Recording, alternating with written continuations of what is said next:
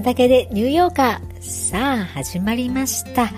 このチャンネルは一度は聞いたことまたは行ったことのあるニューヨークの観光スポットやトレンドをガイドブックだけでは得られない旬な情報やワクワクする情報を盛り込んで私ココカツが現地からお届けします。行ったことがなくても見たことがなくても知ってるだけでなんだか得したような世界の中心ニューヨークのこと知りたくないですか？コロナが収束して海外旅行ができるようになったらニューヨークに行ってみたいと思っていただける方が一人でも増えればとても嬉しいです。その際はぜひニューヨークでお会いしましょう。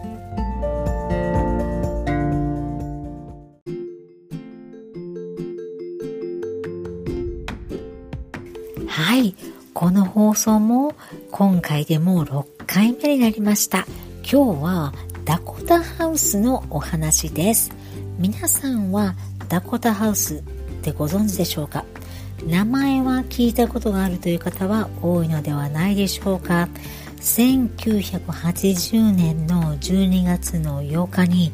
ジョン・レノンが彼の住居であったこのダコタハウスの玄関の前で熱狂的なファンに射殺されたという悲しい事件はあまりにも有名ですよね。さて、このダコタハウスは1880年代の前半に当時シンガーミシンの社長であったエドワード・クラークの依頼によって建築家のヘンリー・ジェ・ハーデンバーグが設計した高級マンションです。セントラルパーク沿いを南北に走るセントラルパークウエストと東西に走る72番街と73番街に囲まれた角地に立地しています。セントラルパークウエストを挟んだ先にはセントラルパークが広がっていて南東に面した部屋の窓からはきっと素晴らしいセントラルパークが一望できると思います。72丁目の正面玄関の前にはいつも制服に身を包んだ門番が立っています。そしてねこのアーチ型の正面玄関は当時この門の間を、えー、馬車が乗り込んでいったことを思わせます。その先には大きな中庭が広がっていて噴水があります。もちろん入ることは一切できないんですがこのダコタハウスの前の通りから少し中を眺めると奥の方に噴水が見えます。建物自体はこの中庭を囲むように正方形に建てられています。セントラルパークを見下ろすように堂々と立っているこのダコタハウスはヨーロッパの古都の雰囲気を漂わせています。高い切り妻と深い屋根のその外観から北ドイツのルネッサンスの様式ということがわかりますが内装は当時ニューヨークで流行っていたフランスのバロック様式を取り入れているそうです。高い天井が特徴的で4.3メートルもあるそうですよ。建設当時このダコタハウスには4つから20の部屋の65個のアパートがありました。20の部屋のアパートって一体どんな方が住んでるんでしょうね。ものすごく裕福な人々を対象に建てられたこのダコタハウスは当時としては並外れた近代的な構造や多くの設備を整えていたそうです。この建物には大きな食堂があって食事はエレベーターで各アパートに送られることができたそうです。しかもビルの中には自身の発電所があってすでにセントラルヒーティングが完備されていました。10階建ての建物のこの10階は屋根裏部屋にあたるんですけど使用人の宿舎として利用されて娯楽部屋やジムまであったそうです、まあ、後日この屋根裏部屋のスペースは普通のアパートに変換されました。このダコタハウスの敷地の中には専用のクロケット用の芝生やテニスコートもあったそうですこんな素晴らしい外観と建物の質の良さにもかかわらず、初期の家賃はそれほど高くなかったそうです。そのため長年にわたって芸術家のテナントにとっては手頃な場所だったそうですよ。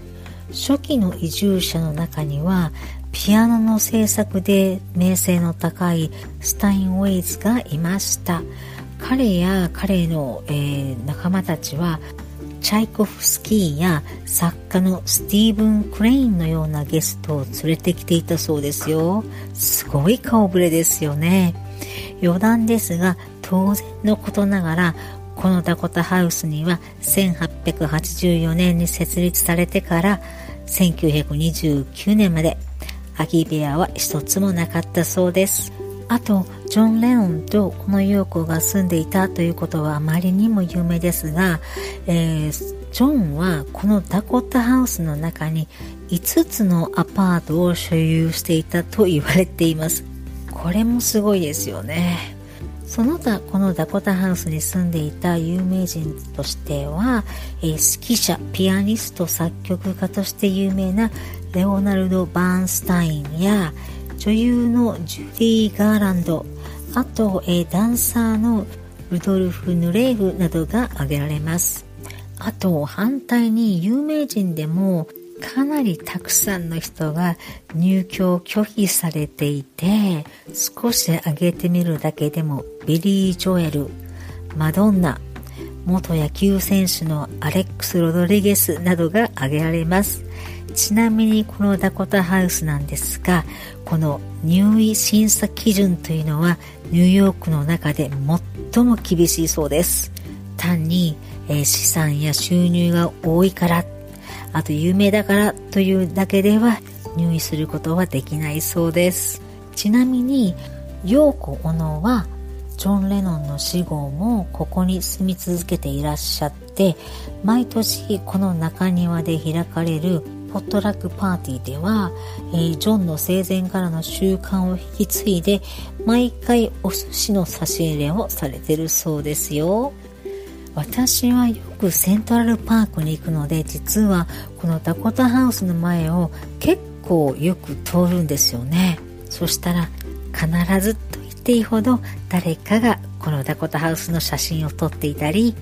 門番の方に質問したりする光景を目にします。怪部者は一切立ち入り禁止なんで不可能なことなんですけどもやっぱりそう思っていても一度は中を見てみたいなと思いますよね。はい今日の放送はここまでです。いかがでしたでしょうか？楽しんでいただけましたでしょうか？名前は知ってたけどそんなことは知らなかったちょっと面白い情報を得たぞと思っていただけたらとても嬉しいです。もし皆さんがこんなことを知りたいとか、こんな場所について知りたいっていうのがあれば、ぜひぜひコメントください。そして、また昔ニューヨークに住んでたけど、今この場所どうなってるのとか、あなたのお気に入りだった場所、またはあなたの知っている素敵なニューヨークについてもぜひ教えてください。それでは次の放送でまたお会いしましょう。